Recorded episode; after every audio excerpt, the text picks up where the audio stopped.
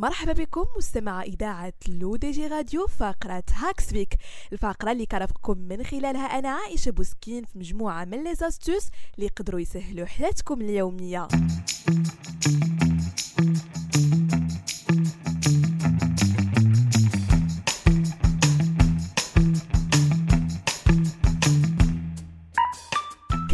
ما كتواجهكم مستمعينا مجموعة من المشاكل ملي كتبغيو تغسلوا حوايجكم في la machine à laver بحال انكماش الستره الصوفيه ديالك المفضلة أو تجعد الملابس بشكل كبير اللي كيخلي المنظر ديالها خايب وما تقدرش تصلحها بالمصلوح.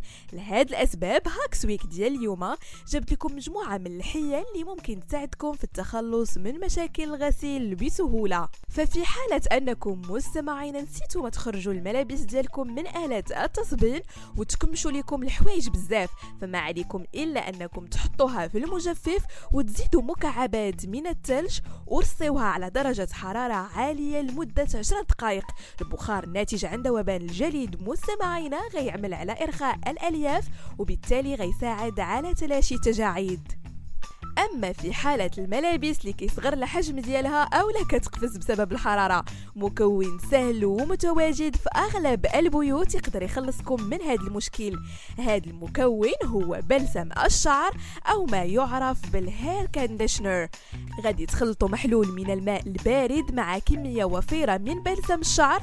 من بعد غتنقعوها لمدة 30 دقيقة على الأقل في هذا المحلول.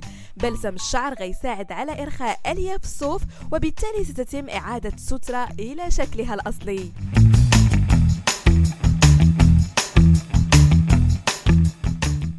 وبعيدا مستمعينا عن استعمالات زيت الزيتون في الطبخ والطهي توجد استعمالات أخرى لهذا المكون.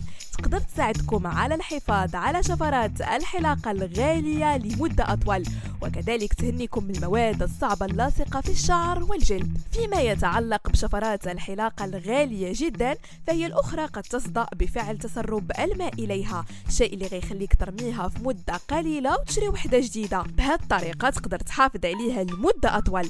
ما عليك إلا أنك تاخذ قطعة من القطن وتبللها بزيت الزيتون وتمسح الشفرات وتنتظرها تنشف ومن بعد تكرر هذه العملية عند كل استعمال.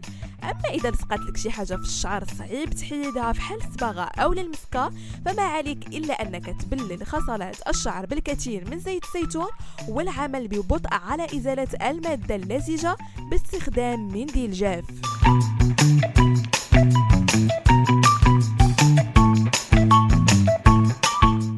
بهذا مستمعينا كنكون وصلنا لنهاية Hacks Week نضرب لكم موعد la semaine prochaine ومع des astuces جداد هادشي كامل على أثير إذاعة Le DJ Radio.